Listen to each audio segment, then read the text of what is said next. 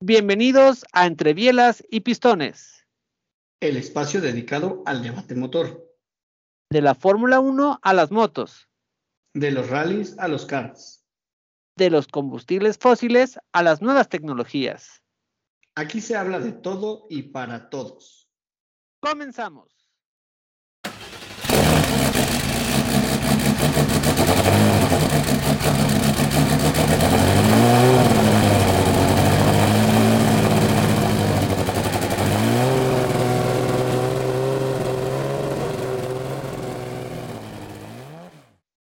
¿Qué tal amigos? ¿Cómo están? Bienvenidos a este podcast, el primer podcast de Entre Bielas y Pistones en 2022. ¿Qué tal mi querido Ro? Antes que nada, bienvenido a este nuevo año. ¿Cómo la pasaste? Feliz año.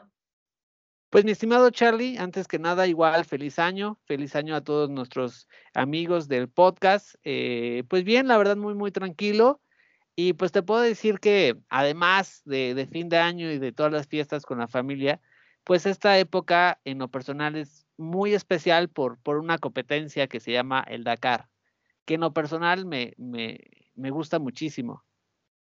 Y no eres el único, déjame decirte, por ahí tengo varios conocidos también que son eh, apasionados del, del, Dakar. Y justamente es de lo que vamos a hablar hoy. Precisamente eh, empezamos el año con esta competencia para todos nuestros amigos que nos siguen o que nos escuchan, porque hablábamos de Fórmula 1 o de IndyCar y que estos días están tristes porque todavía no hay carreras, pues bueno, no se pueden perder el Rally Dakar, que también es una, una competencia interesantísima.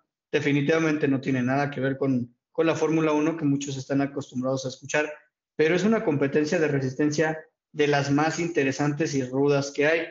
No sé, tú cuéntanos, Ro, a ti qué es lo que más te gusta. Pues mira, te soy, te soy bien sincero, y una de las competencias que siempre me ha gustado mucho es el rally. Yo siempre he dicho, y a lo mejor aquí me, van a acribillar, pero yo siento que, por ejemplo, en los rallies, la importancia de un piloto es, es bastante a comparación a como ahorita lo mejor podría tener en la Fórmula 1, ¿no? Que es la eterna discusión. O sea, a mí siempre me, me, han gustado muchísimo los rallies, pero el Rally Dakar me, siempre me ha gustado y me llama mucho la atención porque ahí sí es, eh, les voy a decir una cosa, es, eh, es la máquina eh, con el piloto y ante la, ante la naturaleza, o sea, es como, ¿cómo les puedo decir? Es como la esencia del mundo motor, no sé cómo decirlo, es que literalmente es el, el hombre poniendo a la máquina al extremo para poder batir todo lo que es la naturaleza. Entonces, no sé, es, es un cúmulo de, cosas que, que, para mí el Dakar es la esencia de, del mundo motor, ¿no? Es ingeniería, es llevar a los, a los fierros al extremo, ¿no? Pero también es jugarte la vida porque estás tú solo ahí, ¿no? No es como en la Fórmula 1 o en las otras categorías que tienes un accidente y tienes rápida atención. Eh, Aquí no, aquí la, verdad te juegas la, vida de, otra forma y es, es bien interesante esta categoría. Sí, y bueno, justo eso que mencionas, eh, en muchas categorías hoy en día eh, todos dicen safety first, no, o sea, primero la seguridad antes que cualquier otra cosa. Eh, muchos que nos siguen están acostumbrados a Fórmula 1, identifican que el halo de seguridad pues se diseñó para eso. todo, todo lo que se va haciendo en, en el desarrollo de tecnologías Mm, cada vez más nuevas, más, más futuristas, pues siempre va en pro de la seguridad. Y en Rally Dakar, digo, no es la excepción que se cuiden, pero como, como dices, eh, realmente es el hombre y la máquina solos contra la naturaleza y de aquí a que te alcanza a llegar algún, algún, este, alguna asistencia en el momento que tienes algún percance, no es tan pronto eh, el, el, el tiempo de respuesta, ¿no? Incluso, y es un dato eh, algo triste, pero es muy común eh, enterarnos de, fallecimientos en el Rally Dakar. No es algo, eh, digamos, en, otras categorías que suceda constantemente, ¿no? Sí, tristemente, eh, yo, yo, les comparto que el, el, Dakar lo empecé a seguir como en el 2001, 2002, y ahorita les platico cómo lo empecé a seguir. Y sí, tristemente en cada una de las ediciones del Dakar, que este año es la edición 44, tristemente hemos tenido fallecidos. Por lo general, eh, son gente de, las motos, porque pues ahí sí, o sea, no hay piloto más guerrero con toda la palabra que los que van en motos, literal, ellos van solos y si pasa algo es, es, es, es muy complicado, ¿no? Traen GPS y hay helicópteros y hay todo, pero es, es muy complicado porque el golpe, muchos, eh, muchos pensarán que a lo mejor eso es en todo tipo de motos, ¿no? En competencia de motos siempre es un deporte que es más peligroso, pero en el Dakar es en el desierto, estás en, en el medio de la nada. Entonces, eh, tristemente sí, es lo que dice Charlie, es, es verdad. Pero qué curioso que el Rally Dakar nace con esta, con esta parte, ¿no, Charlie? Eh, ¿Te gustaría empezar eh, con esa parte de cómo nace el Dakar para nuestros amigos? Sí, seguro. De, de hecho, este, ahorita que mencionabas a partir de cuándo lo empezaste a seguir, justo, eh, bueno, les, les, quería comentar, el Rally Dakar tiene, tiene, digamos, tres etapas o tres capítulos, ¿no? El inicio del, de, del rally eh, hoy en día es en, en, África, después se pasa a Sudamérica para terminar en, en Arabia Saudí. Pero, pues, platicarles rapidísimo cómo, cómo comenzó todo esto.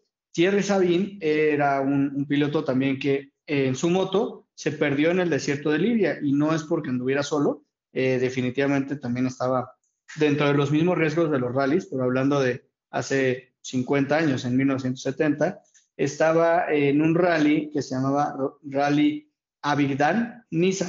Eh, Abigdan eh, claramente es una ciudad, Niza era el final del rally, y eh, lo alcanzaron a salvar, pero estaba entre las arenas y tuvo, tuvo como una re revelación, así lo cuenta, y eh, por ahí dice que es un, bueno, su lema es que es un desafío para aquellos que parten y un sueño para quienes se quedan, ¿no? Entonces, ahí, ahí partió este sueño de, de Thierry eh, y él decidió, eh, pues, empezar a, a, unir al equipo, unir personas interesadas, patrocinadores y demás, y en 1979 eh, es donde, donde se concreta o de, donde se inicia, se reúnen los, los vehículos, de hecho muchísimos, 182 vehículos, según los datos que tenemos por acá. Eh, y la intención en ese, en ese primer capítulo era hacer una carrera o un, una ruta de 10.000 kilómetros. Era totalmente terreno desconocido, pero siempre con dirección Dakar. ¿no? O sea, el punto final era Dakar.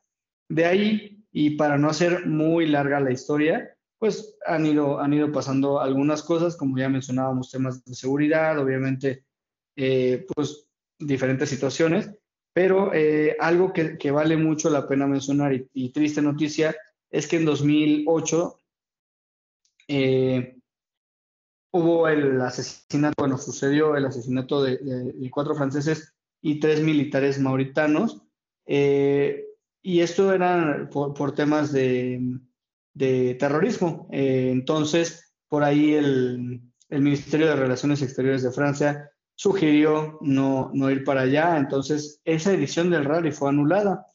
Y aquí nace la segunda versión o la segunda parte del rally, que al tener que cancelarlo por esta situación de, de seguridad, que ya no es una seguridad de accidente, ya es una seguridad de una amenaza terrorista, bueno, eh, buscaron opciones para no, para no pararlo para no quedarse sin rally. Y en 2009, por así decirlo, resurge este rally y complementa su, su espacio o su, digamos, su ruta en Argentina y en Chile. O sea que a partir de 2000, 2009, el rally brinca al continente americano. Eh, ahí es donde yo te iba a decir, Ron, tú empezaste a verlo desde antes de que estuvieran aquí en, en América. Sí, y, les voy a contar eh, cómo, cómo lo empecé yo, yo a ver. Me acuerdo que mm, en algún, ver, en algún verano eh, mi hermano fue a Asturias y mi tía, eh, eh mi tía Manolita, eh, nos, siempre nos manda un presente, aunque no vayamos. Y me regaló una carpeta que decía Dakar y salía una imagen, ¿no? De, del buggy. Y yo decía, ¿y esto? O sea, sí me gustan los coches, pero ¿qué es el Dakar, no? Eh, y me llamó la atención que me haya dado ese presente. Y me puse a investigar y empecé en aquella época, pues no había YouTube, pero había, ya estaba Wikipedia y algunas páginas.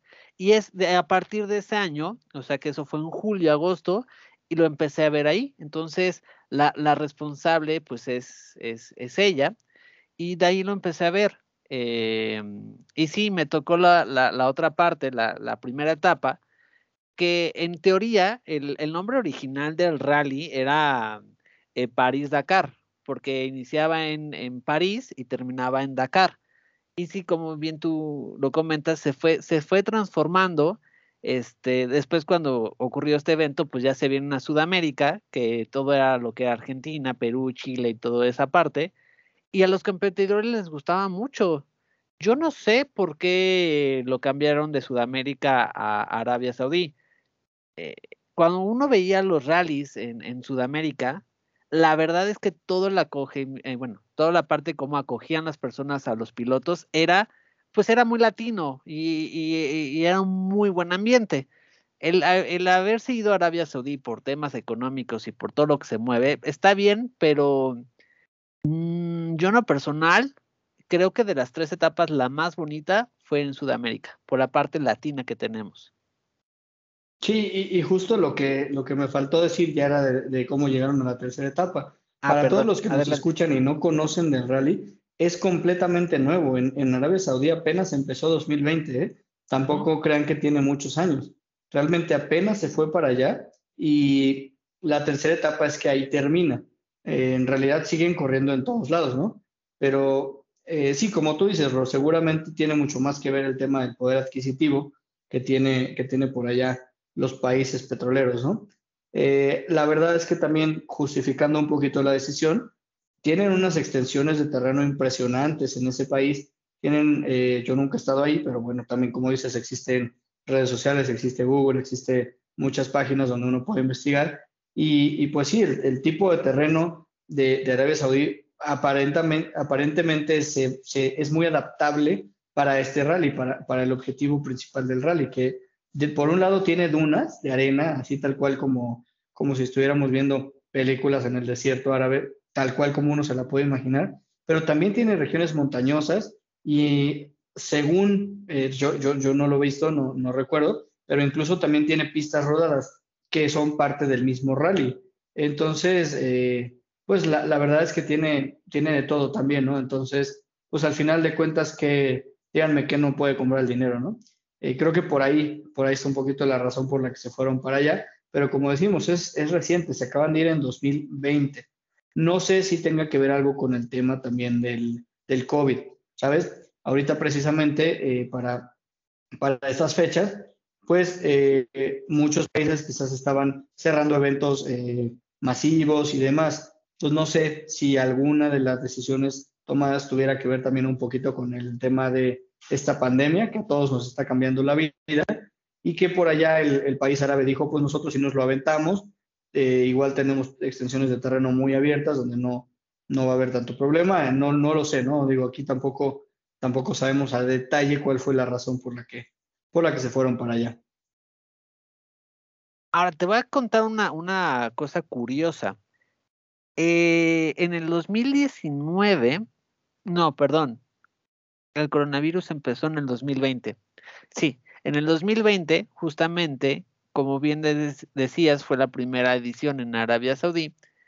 Eh, ese rally, eh, ahorita vamos a comentarle a nuestros amigos cómo, cómo es la estructura del rally, pero hay, hay una etapa que es casi a la mitad del rally, porque ese rally dura muchos días, que fue que siempre es una etapa eh, donde se da un día de descanso a todos los pilotos para que ellos descansen y para que los mecánicos puedan dejar las máquinas al 100. Y cuentan que en, estamos hablando de enero del 20, del 2020, todos los pilotos tenían fiebre y tenían diarrea. Todos. Había como un bicho en, el, Dakar y todos piensan que era coronavirus. Porque el coronavirus, en teoría, dicen que nació en el 2019 por Francia a finales de año.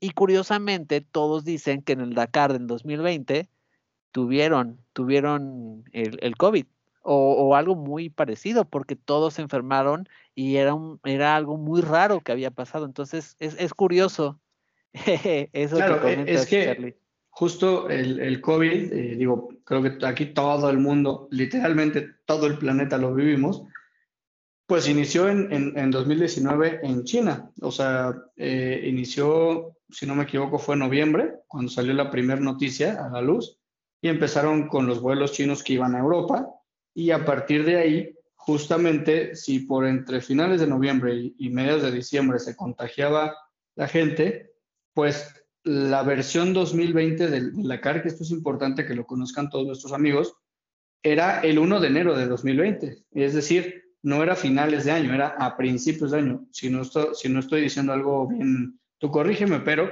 la verdad es que el rally inicia el primer día del año. Entonces, eh, la versión que ahorita estamos viviendo es la 2022. ¿Qué, ¿Qué, es lo que significa esto? Que el Rally Dakar 2020 era cuando recién estaba empezando a esparcirse el bicho. Entonces, eh, la mayoría de los, de los eh, pilotos son de esa zona del, mundo. Digo, hay varios españoles, hay de diferentes nacionalidades, pero muchos europeos en general.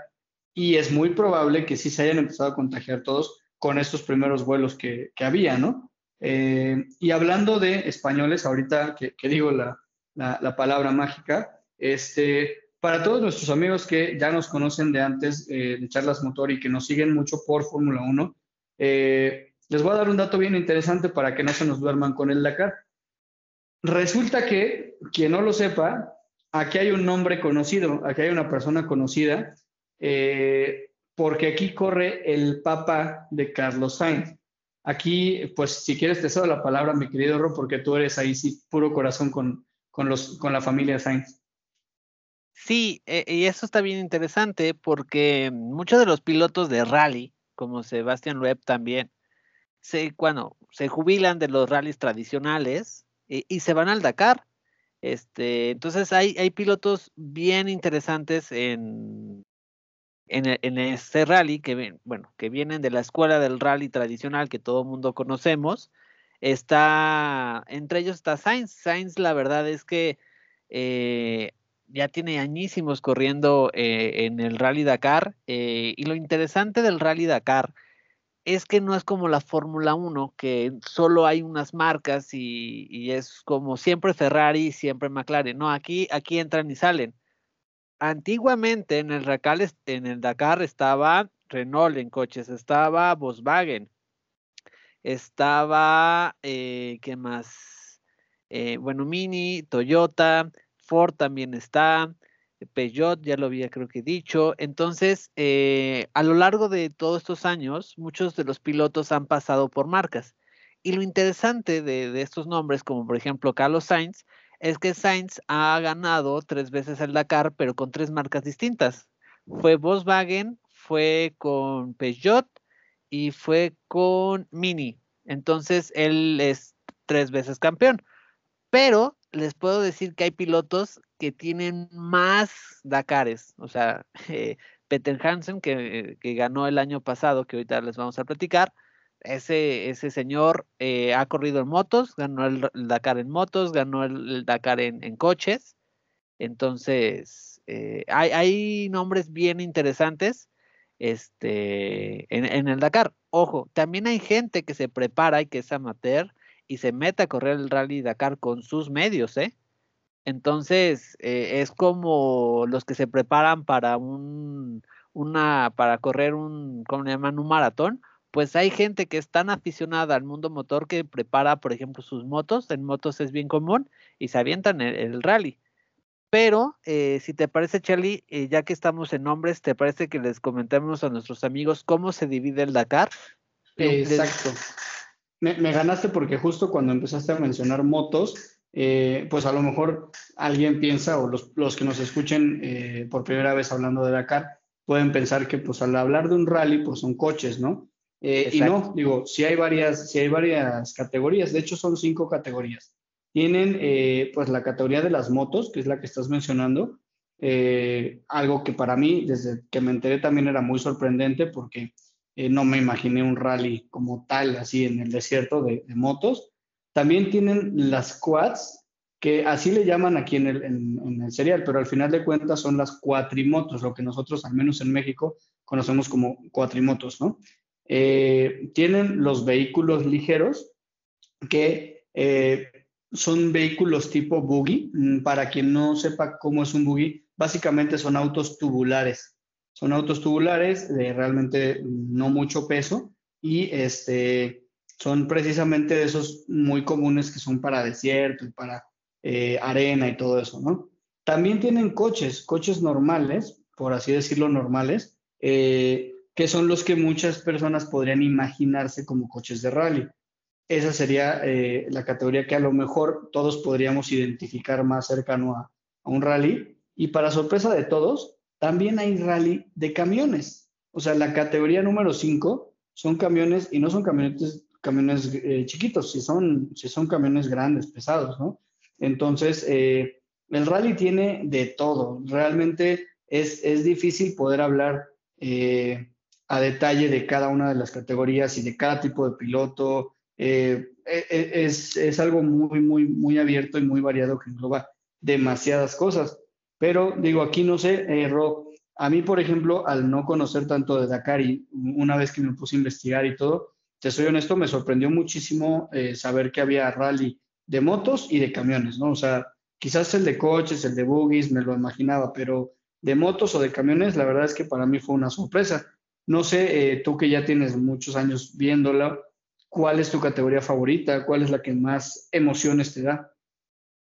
Miren, me soy muy franco, la que yo más sigo son coches, porque pues ahí tenemos a, Carlos Sainz, que es eh, uno de los pilotos que yo más sigo, eh, Sebastián Webb también, pero eh, bueno, y Alonso, Alonso estuvo en el 2019, que ese es otro dato curioso.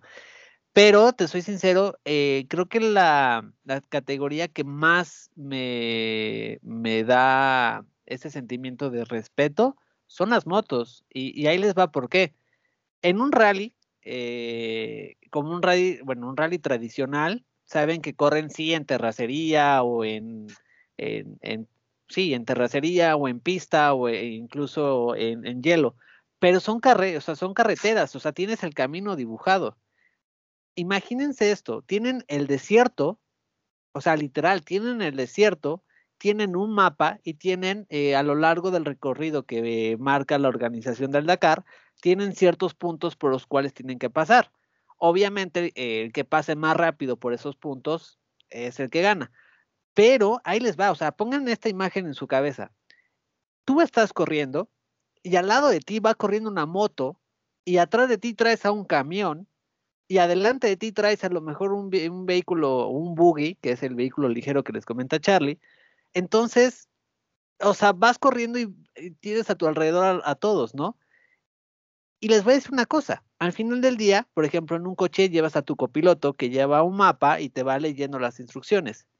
En un camión van tres personas, va el piloto, va el mecánico y va el, navegante, ¿no? Que es típico de los, de los rallies, siempre llevas a tu copiloto.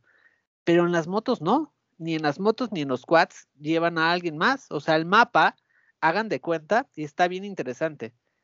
En el manubrio de la moto llevan como una pantalla que son rollos, em, como los rollos cuando van ustedes a, comprar a la tienda y les dan su ticket que va imprimiéndose las eh, lo que van comprando, pues hagan de cuenta que tienen una maquinita así y en el rollo traen el mapa que les da la organización. Y ojo, el mapa se los dan 20 minutos antes de, iniciar la, la etapa. Y ellos van cambiando eh, van como, pues sí, van como corriendo el, rollo con las instrucciones y ellos tienen que ir viendo el camino y tienen que ir sorteando piedras, dunas, o sea, esos son los guerreros con todo, con todo respeto, o sea, están solos ante el desierto y ellos tienen el mapa, o sea, no tienen a nadie más. Entonces, creo que si tú me preguntas qué categoría me gusta más, te diría que los coches, pero la que más respeto me da son las motos porque van solos y tristemente son los que por lo general eh, tenemos un, un, deceso casi todos los años. Toco madera que este año no sea, pero es eso, llevan GPS y si les pasa algo tienen las asistencias, eh, tienen helicópteros, tienen todo, pero este, van solos ante la naturaleza, ¿no? Por eso les digo que, que ese sentimiento de, de hombre-máquina y ante el riesgo, es, es, eso es el Rally Dakar. Sí, justo, o sea, por muchas asistencias que tengan, digo, si vas en una moto a no sé cuántos kilómetros por hora y te vuelas un peñasco, pues saliste volando por mucho que llegue el helicóptero a ayudarte, o sea, ya te va a recoger en pedacitos. Sí, entonces eh, les puedo decir que, que, son guerreros y, por ejemplo, les voy a poner un ejemplo. El Ala Sainz es, es una es, española, ella corría en KTM muchos años en motos. Y ahí les va. perdón que te interrumpa, Ron, ¿nada más puedes repetir el apellido? Lala Sainz, Sainz. Ah, bueno. Porque Para, para, no confundir que vayamos a pensar que es prima, hermana o mamá de, Carlos. no, no. De hecho, corre con Carlos en otra categoría que igual estaremos viendo a lo largo del año, que es Extreme. Pero ella, eh, todos los pilotos de motos, por ejemplo, que ya llevan y pues por su edad ya no tienen la capacidad de llevar la moto y enfrentar este rally, se pasan a los coches. Entonces ves por ejemplo, al ganador del año pasado, Peter Hansel, él, él ganó muchos rallies en motos y ahora lo está ganando en coches. Entonces son, es lo que yo les decía, esto es un, es un sentimiento de competir, o sea, literalmente. Y no, o sea, Carlos Sainz va a cumplir 60 años. Y ahí está, ¿no? O sea, son gentes de 40, 50 años bien experimentados que ponen en riesgo su vida en un, en un Dakar, ¿no? Y como les decía, ya hay mucha gente que a lo mejor en todo el año no hace nada y nada más está esperando a finales de diciembre para irse y correr el, Rally Dakar. Y muchos que son... Adelante, adelante, si quieres termina. Y, y, te soy sincero, muchos han intentado a lo mejor 10 años y no pueden acabar el rally, porque pues el coche, la moto se les daña. Entonces, el hecho de que alguien acabe un Dakar ya es un premio para ellos, o sea, es, es es muy importante, ¿no? Sí, y, justo te quería, te quería mencionar algo, bueno, eh, ahorita que mencionas lo de 10 años de intentarlo y gente que ha estado más tiempo y que luego se cambia de categorías, eh, el Rally Dakar tiene tres categorías de pilotos, ya, ya mencionamos las de, las de los autos o los vehículos que pueden manejar, pero también de alguna manera eh, se le, sí, separa a los pilotos o, les pone como una categoría, ¿no? Entonces, la categoría eh, rookie, pues básicamente es el novato a todo piloto que está por primera vez en, Dakar, ¿no? Luego tiene la categoría de leyenda, que justamente son todos los pilotos que han corrido más de 10 ediciones en Dakar y que por lo que nos comentas, Ro, son muchos, no, no son poquitos los que, los que están ahí cada año, cada año, cada año. Correcto. Y el último, eh, digamos, nivel o, la, única, la última manera en la que los eh, separan o categoría, le llaman Original by Motul. Obviamente Motul es por, porque patrocina, pero esto es el piloto que, como tú decías hace un instante, Ro, tienen los medios económicos y dicen, yo agarro mi moto, la preparo, la arreglo y me la llevo por mi cuenta. Entonces, eh, prácticamente no van acompañados de un equipo, no traen pues, no, mucho más que su moto y sus manos. Claro que eh, por eso se llama Origin Bar Motul. Eh, lo que aquí dice es que eh, tiene un, mini patrocinio por el tema de, seguridad y sobre todo de logística, ¿no? A lo mejor los ayudan a, mover la moto de un lugar a otro y demás, o bueno, el coche o lo que sea. Pero sí, o sea, estos son los que tú decías. Muchos también, pues, tienen los medios, tienen sus buenos ahorros o, o sus buenos ingresos y dicen, yo me voy estas dos semanas a correr ahí con mis propios medios. Sí, eh, te digo, son, son guerreros, o sea, eh, por eso me gusta tanto porque es, es el espíritu de ser piloto, o sea, nadie va ahí por, por nada más para ver qué pasa, o sea, son gente que, que ama el mundo motor, ama la adrenalina y, le encanta eso, ¿no? Este, porque, ojo, eh, no nada más están ellos, está también todo el equipo que los acompaña. Que si te parece, Charlie, podemos comentarles un poquito también cómo, eh, o sea, el tiempo en que se da el rally, porque a lo mejor piensan que es un fin de semana, nuestros, nuestros amigos que a lo mejor están escuchando por primera vez este, esta competencia. Entonces, ¿te parece que les, les compartamos cómo se distribuye el Dakar, cuánto dura y, cómo son las etapas? Sí, adelante, aprovechemos para eso también. Pues miren, eh, si quieren, les comparto así y ahorita me complementas, Charlie, si te parece. Por lo general, o no por lo general, el Dakar suele durar dos semanas. ¿Vale? Entonces, eh, lo que hacen es, independientemente en, el lugar donde se produzca la edición, que en este año, pues ya, como nos bien nos dijo Charlie, es en Arabia Saudí, esta edición, por ejemplo, empieza el primero de enero y termina el 14 de enero. Todos los días corren. Pero ahí les va a algo muy interesante. Por ejemplo, este año la etapa 1 eh, se da como una etapa prólogo que es para checar y es un, son, son bien poquitos kilómetros. Después, en el, en el día 2, eh, que eh, el día 2 de enero, se raya, ya se da como la primera etapa del rally, que es de un lugar a otro punto. Pero lo interesante es que así van a lo largo de todos los días, ¿no? Del primero de enero al 14 de enero, van moviéndose de un punto A a un punto B. Y ojo, cuando los pilotos van corriendo, al par, todos los mecánicos, toda la logística van en carretera y van caminando en paralelo a que se produce eh, la etapa para llegar. Cuando los pilotos llegan, ya debe de estar armado todas las caravanas, todas las asistencias. ¿A qué me refiero con asistencias? A todos los mecánicos para recibir a los pilotos y arreglar los coches. Entonces, la logística también que tiene el Dakar es, es impresionante. Por eso también a mí me apasiona porque me gusta mucho la logística. Está bien interesante. Y ahora, ahí les va hay una etapa que se llama etapa maratón.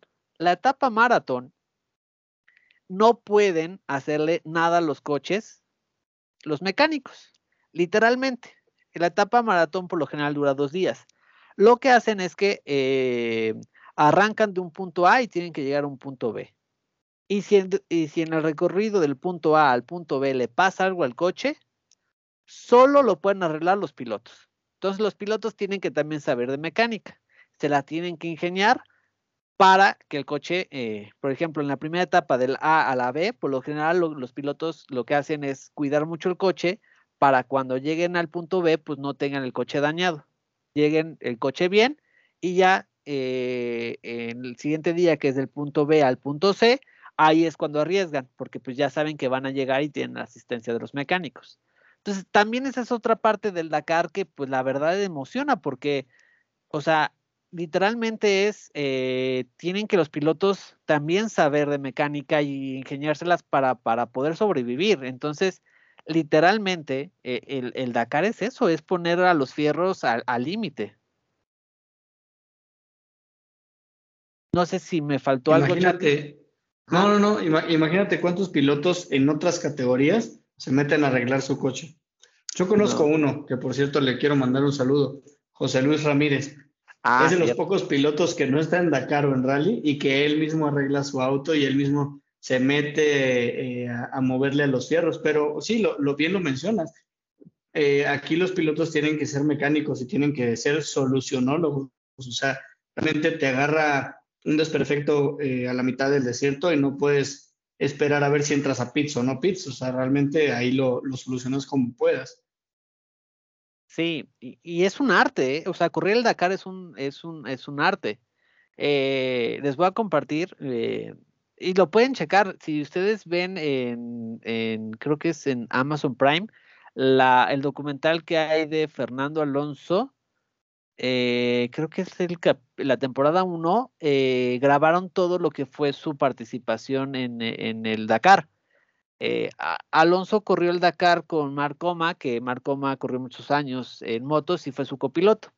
Entonces me daba la risa porque pues Sainz viene de Fórmula 1, venía de Indy, venía de la de, la de resistencia y cuando se le ocurre correr eh, Dakar, todo el mundo decía, pues este está loco. No, no está acostumbrado. Y me acuerdo que en el documental eh, él va a comer coma y le, le, vuelan literalmente toda la suspensión del lado delantera izquierda. Y entre Mark Coma y él tuvieron que ingeniárselas para, para, para, literal, para arreglar y seguir adelante. Y ahí sí, literal, es como dices tú, Charlie, no crean que van y a ver si tienen el repuesto. No, no, ahí es como con cinta americana y con lo que encuentren, arreglan y vámonos, ¿no? Entonces. Exactamente. Oye, por cierto, déjame, déjame dar otro dato bien interesante. Dale, dale. Aquí, digo, cualquiera, y me incluyo, eh, pues tú me hablas de una carrera y en la carrera yo me imagino 20, 30, 40 pilotos, ¿no? O sea, en, en, este, por decir algo, en, en Fórmula 1 sabemos que hay 20. en NASCAR ah, depende la pista, eh, por el tamaño de la pista o por el eh, eh, cuánto puede albergar un circuito, pueden entrar 25, 30, 50, digo, hay, números grandes, pero aquí sobrepasa todos los límites. Digo, como es en el desierto, fíjense nada más el dato. Aquí estoy revisando y tienen 919 pilotos registrados para este año. 919, ya sea entre autos, motos, camiones, y que por cierto, hablando de, em, se, me fue la, se me fue la, em, la categoría al momento de estar contándoles de las categorías, porque esta es una categoría especial, es la categoría de autos clásicos y esta no la mencioné. Entonces, imagínense ustedes también autos clásicos en el desierto, ahí subiendo y bajando entre rocas y arena y de todo para los que somos amantes de los clásicos, pues podrías decir, oye, ¿por qué lo maltratas así, no? O sea, esta belleza ya que se vaya a guardar un museo y, que nada más nos subamos para dominguear y tomarle las fotos, pero efectivamente también hay una, categoría clásica en el, en el Dakar.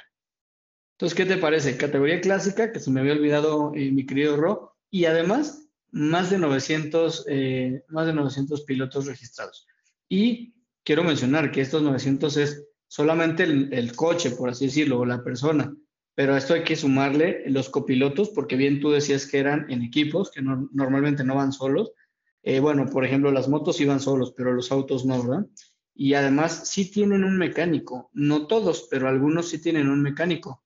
Eh, por aquí digo, si, se meten a, la página, que les podemos, eh, les podemos pasar la página, es bien sencillo, es literalmente www.dakar.com y si se meten ahí a revisar, eh, sí, los pilotos de moto pues van solos, pero los pilotos de autos o los pilotos de otra, eh, otras categorías sí van acompañados, tanto del copiloto como que algunos incluso con su, con su mecánico. Que claro, no es que el mecánico vaya en el coche en el momento de la carrera, pero como dices tú, en parte de la logística que es bien interesante, pues ahí van atrás en la caravana y eventualmente llegarán al punto de encuentro para darle mantenimiento y lo que sea que tengan que hacerle, ¿no?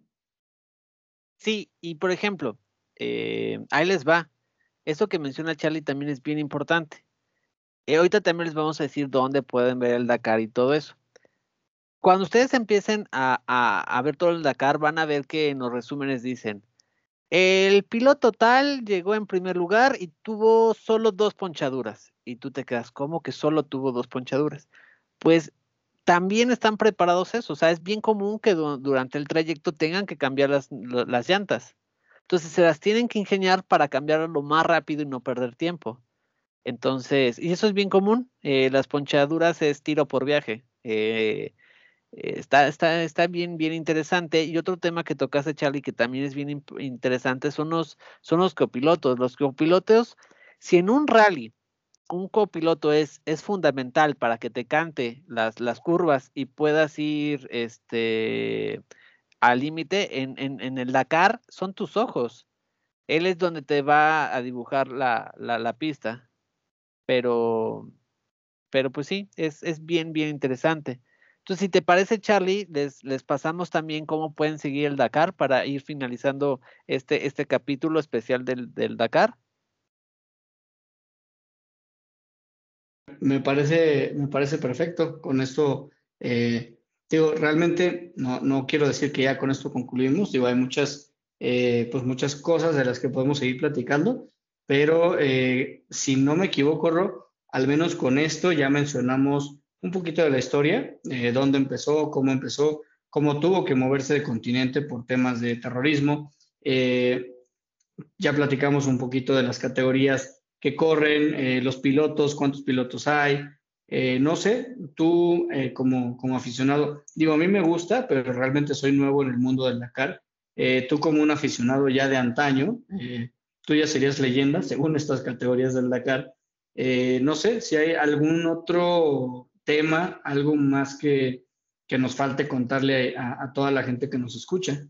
Ya hasta presentamos al papá de Carlos Sainz, entonces quien quiera conocer a la familia seguro ya va a estar por acá también al pendiente de el, papá de un muy buen piloto de Fórmula 1, pero que tiene digo, para, para ponerle un poquito de presión, pues tiene, tiene ese, eh, ese ejemplo en casa, pero al mismo tiempo, pues tú mencionaste, su papá tres veces campeón.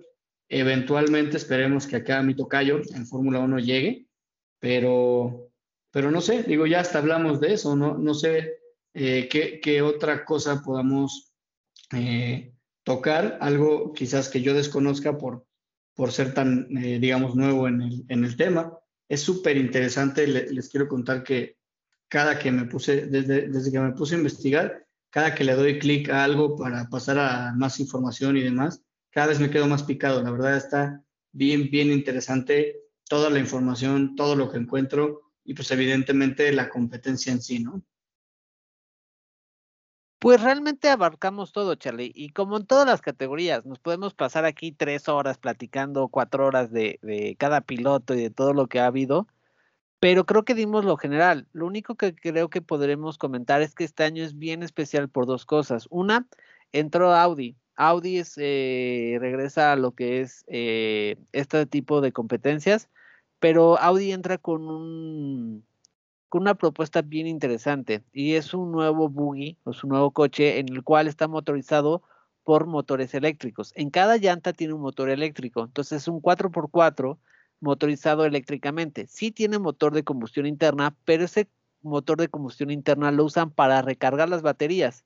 Entonces, es un coche que está propulsado 100% eh, por energía eléctrica. Y eso es bien importante porque Audi es la primera marca que lleva esta tecnología a una competencia de alta exigencia.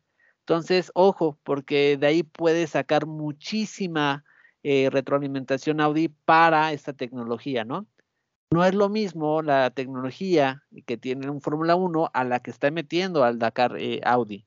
Y la otra noticia es que a partir de esta edición del Dakar se forma, bueno, se formó un campeonato que lo pueden encontrar como 2R, que ya lo que, bueno, se juntó lo que es la FIA y la, y la FIM, uno de coches y otro de motos, y el Dakar ya forma parte del campeonato del mundo de este tipo de, competencia, este tipo de rally que le llaman a campo abierto, que es en desiertos, eh, en todo eso.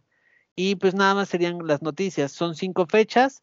Eh, primero es Dakar en enero, después viene la carrera eh, del desierto de Abu Dhabi en marzo, en mayo está Kazajistán, en junio está Andalucía y bueno, el rally de, Marruecos, ¿no? Entonces sería, serían las dos cosas, Charlie. De ahí en fuera creo que abarcamos todo. Lo único que nos faltaría decirles a nuestros amigos es cómo seguirlo para pues que se animen a verlo, ¿no? Sí, este, justo estaba aquí como buscando información del reglamento, pero sí sería entrar a demasiados detalles porque al final de cuentas es diferente según el tipo de, de auto, ¿no? O el vehículo. Entonces, creo que tienes razón. Si quieres, pues te dejo, eh, tú que eres quien lo sigue desde hace tantos años, pues, eh, ¿quién mejor que tú para sugerirnos dónde podemos encontrarlo, dónde podemos ver información, dónde podemos ver los resultados o incluso si en algún momento tenemos el tiempo y lo queremos ver en vivo? Sí, miren, si les parece, les voy a dar varias opciones. Antiguamente lo pasaba Fox, aquí en México, Fox 3, con nuestro buen comentarista Juan Fosaroli. Él, él es un guerrero también del Dakar, ha estado en... Él es leyenda en la parte de los periodistas que lo siguen. Entonces, eh, antes se podía seguir por Fox Sport, desde que se unió con ESPN, eh, han limitado mucho las categorías entonces, este, les digo cómo en la programación de ESPN dice que va a ser y lo, puedan eh, revisar, ¿vale? Está bien sencillo. Eh, de acuerdo a esto, eh, todos los días, a partir de, del primero de enero hasta el 14, va a haber un programa especial por Star Plus, que es la plataforma de pago de, de, de Fox Sports o ESPN eh, en, eh, horario México es a las 5 de la tarde, entonces ahí va a haber como un resumen de las etapas, lo pueden ver. Eh, en vivo, si quieren ver las, las etapas en vivo, es 7 y media de la mañana. Y este va a haber un como un show, bueno, como el show de la Fórmula 1, van a tener un programa especial que es a las 8 de la noche, horario de la Ciudad de México, de México, por Star Plus y, y la parte de ESPN 3 o Fox 3. Pero la verdad es que con todo esto que después ya es de pago y que si uno tiene una cablevisión, otro sí, sí, bueno, son lo mismo, o Sky, la forma más fácil de seguirlo es bájense la app, la app está bien, bien, bien, bien armada, pueden seguir eh, las etapas en vivo, pueden ver en dónde están, la, la, la, verdad es que la, la, app está bien completa, eh, pueden poner sus notificaciones de sus pilotos eh, preferidos. Y también se pueden meter a YouTube, a su canal, pongan Dakar, se suscriben y todos los días les, le arman, ¿cómo se llama? Resúmenes de nueve minutos y pueden ver lo que pasó en la etapa. Y lo, y lo, y lo hacen capítulos en español, en inglés, en, en muchos idiomas. Entonces, si no se quieren meter en temas de pago y andar con horarios, yo les aconsejo app y YouTube. Con eso pueden seguir el Dakar perfectamente. Muchísimas gracias, Ro. Pues yo como un eh, aficionado novato, yo, yo en este caso sería como rookie para el Dakar. Eh, sí, yo, yo lo poquito que he experimentado ha sido justamente a través del canal de YouTube y de momento estoy contento con ello. Digo, justo la información que, que ponen, lo que suben en los, videos es bastante buena, pero con lo que me quedé así, que digo, wow, y le quiero seguir picando y entro a un lado y entro a otro lado, es directamente en la página. O sea, al final a lo mejor ahí no lo sigues en vivo, pero estás viendo toda la información, estás viendo los resultados, te metes a buscar eh, información del reglamento, cuáles son las etapas, cuál es la historia, cuáles son los corredores, cuáles son los recorridos. Eh, digo, en fin, eh, es, está súper, súper completa la, la, misma página de, Dakar. Como decíamos por ahí hace unos minutos, es www.dakar.com. Dakar es con K, por si alguien eh, no, no, no lo sabe, Dakar es con K. Entonces, www.dakar.com. Y también está buenísima. Yo estoy metidísimo ahí, aprovechando la, la, la vacación de, de, regreso y de inicio de año. Eh, si, si todavía tienen, tienen chance, aprovechen, métanse a picarle ahí a, a ver todo lo que hay. Está muy buena la app y tiene mucha, tiene, tiene toda la información, ¿no? Exactamente. Entonces, eh, métanse eh, y, y, véanlo, está, está bien, bien interesante. Eh, y pues esperemos que, que pues les llame la atención. Y por eso cuando muchos dicen, no, es que Fórmula 1 es hasta, hasta febrero o marzo, y yo les decía, no saben de lo que se están perdiendo, que es el Dakar, ¿no? Entonces, pues ojalá, ojalá, ojalá que sí, que sí se animen, ¿no, Charlie?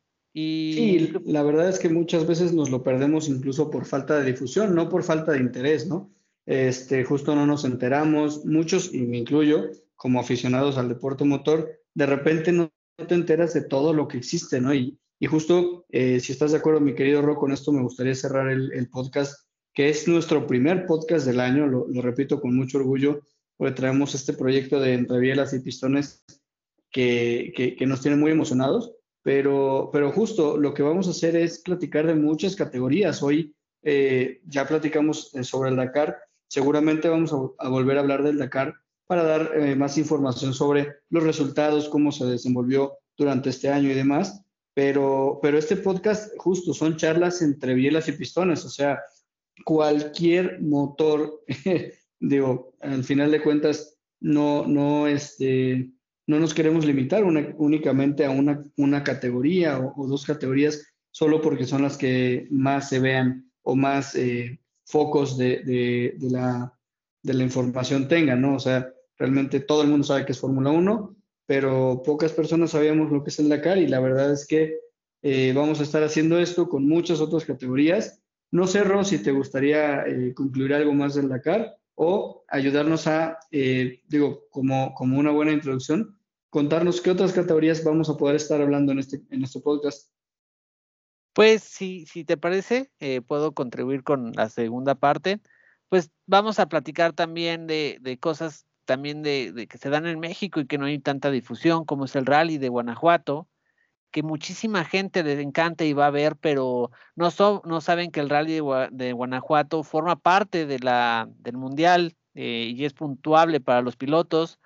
Eh, muchos a lo mejor no sabían que Benito Guerra participa en ese, en ese campeonato de la carrera panamericana, que es otra, otra categoría, o es algo muy de, México que tiene muchísima historia.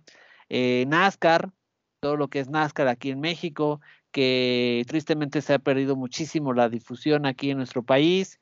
Eh, eh, categorías que están haciendo, como por ejemplo Fórmula Ford, que por ahí si se nos hace, les traeremos en breve una entrevista bien interesante eh, de, esas categorías, ¿no? tenemos pilotos en, resistencia, tenemos motos eléctricas, o sea, es una barbaridad lo que hay, ¿no? Y, y, te faltó decir las que, las que todo el mundo quiere, ¿no? Que son la IndyCar, la Fórmula 1, Pero sí, definitivamente tenemos todo, también MotoGP, vamos a estar hablando incluso de competencias de, de karts, ¿no? Ahora con el famoso Mateo. La mitad de México ya está viendo karts, se supone, ¿no? Entonces, también, también vamos a hablar de karts. Eh, cuando decías NASCAR, eh, te, limitaste un poquito a decir México y, está, eh, está padrísimo porque, pues digo, nosotros hablamos aquí un poco local el, el asunto y, y no sé, a mí me gusta mucho porque, digo, para los que me conozcan, lo, he vivido de cerca, pero NASCAR en Estados Unidos, ahí sí tiene difusión, ahí sí es grande, ahí sí van cientos de miles de personas a verlo. Eh, y hay, hay pilotos mexicanos. Eh, tengo el, el, honor de no solo conocer, sino haber trabajado con, con, uno, al que aprovechando que estamos cerrando el podcast, le mando un, un cariñoso saludo. Eh, José Luis Ramírez, él es piloto de NASCAR aquí en México pero también fue piloto en Estados Unidos y es, eh, como decía hace un momento, es el piloto que también se mete a los fierros, no nada más se sube al, volante, ¿no? Entonces, eh, te mando un, cariñoso saludo, mi querido, mi querido José Luis. Y este, pues, como les decíamos, no, no solo es NASCAR México, es NASCAR Estados Unidos, es IndyCar, Fórmula 1, que son las que más o menos son sonadas y que todo el mundo conoce más, pero también vamos a hablar a lo mejor de serie DTM, vamos a hablar de las 24 horas de Le Mans, vamos a hablar de todo lo que quieran, gusten y manden, incluso Fórmula 2, que mucha gente eh, no, lo sigue tanto, muchas eh, personas no teníamos idea quién era Checo Pérez hasta que subió a, Fórmula 1, pero en Fórmula 2 venía haciendo un trabajo excelente, ¿no? Y, no solo él, muchos, casi todos los pilotos de Fórmula 1 primero pasan por Fórmula 2, entonces... Eh, pues sí, ya, ya no, no me quiero alargar tanto porque podría seguir mencionando y mencionando más categorías de, de, carreras, pero eh, con, eso, con eso nos vamos, ¿no, mi querido Ro? es una excelente manera de empezar el año. Eh, gracias a, ti por darnos la oportunidad de estar juntos tú y yo en este, en este proyecto. Estoy muy, muy contento y gracias a todos, obviamente, por escucharnos y por hacer que, que también esto pues, sea, sea una realidad, ¿no? Para nosotros es una, una charla, una charla entre cuates y, y nos lo tomamos tan en serio que al final de cuentas eh, se convirtió en un podcast, algo que eran nuestras charlas comunes y habituales desde años pasados. Correcto. Y también hay, bueno, eh, si me permite Charlie, que estaremos haciendo el esfuerzo de traer eh, más de cerca el mundo motor con invitados, ¿no? también es nuestra intención. Sí, totalmente por ahí, este, no, no queremos spoilear a nadie, pero Tú ya mencionabas por ahí una posible entrevista que tenemos con eh, la Fórmula Ford, bueno, con, con, alguien que está muy, muy metido en, esta, esta, en esta competencia. Entonces, eh, tenemos por ahí varias opciones, pero no queremos irnos, irnos eh, digamos, spoileando a, antes de tiempo, ¿no? Entonces, ya tendremos las sorpresas en su momento. Y sí, la verdad, hay buenos, hay buenos contactos, hay personas bien, bien interesantes que pueden aportar mucho a todos ustedes que nos escuchan, más que a nosotros mismos, ¿no? Y no sé, no sé, Rosy, ¿quieras eh, mandar algún saludo? No, pues eh, les mando saludos a todos los que nos escuchen. Eh, también mencionar que el podcast está en Spotify, está en Evox, también está la cuenta de Instagram, en Facebook, ya nos pueden encontrar. Poco a poco, tenganos paciencia, vamos a, dejar todo en orden eh, poco a poquito, pero eh, también son formas de que nos puedan contactar y dejarnos a lo mejor interesados que quieran participar o hablar de un tema también por ahí, ¿no, Charlie? Seguro. Oye, y eso de Spotify, nada más para los que no, para los que no te entiendan, es Spotify. Y te digo por qué. Seguramente habrá personas, por ejemplo, mis papás que me quieran escuchar, nos quieran escuchar y, no sepan qué es Spotify. Pero sí, básicamente es Spotify y es ebooks. Sí, sí, sí, perdón, ahí, ahí me gana mi. No, está bien, está bien, está bien. ¿Cómo, cómo llaman? Mi. No tenía un maestro que decía, jóvenes, ustedes tienen una forma de hablar muy. ¿Cómo decía la frase? Que es muy informal. Entonces, sí, no, es, informal. Pero sí, eh, son, los medios. Así es. Eh, y bueno, nada más comentar también que estamos en, redes sociales. También tenemos ahí cuenta de Instagram y cuenta de, Facebook. Básicamente es arroba entre bielas y pistones y así nos encuentran eh, tanto la página de Facebook como la, la cuenta de Instagram, ¿no? Así es, mi estimado Charlie. Y nada, pues eh, feliz año, que sea un, excelente año para, ti, mi querido Ro, antes que nada, para el podcast y para todas las personas que, nos están escuchando. Eh, que sea un excelente año en sus, en sus vidas, en sus familias, en sus trabajos, que cumplan todos sus propósitos y que si no los cumplen, los adapten para que sí los puedan cumplir. Pero sí, la verdad, les deseamos un excelente año a todos. Igual me uno, feliz año a todos nuestros amigos y pues que sea un excelente año para todo en lo profesional y en lo, en lo personal. Muchísimas gracias, Ro. Un gusto, como siempre, hablar contigo y empezar el año. Eh, siempre, siempre hablar contigo es un placer. Y bueno, empezar el año hablando contigo, pues qué mejor. Así es, mi estimado Charlie. Entonces, si te parece, eh, pues damos por finiquitado este episodio. Aquí la dejamos. Hasta luego. Feliz año. Hasta luego. Vámonos.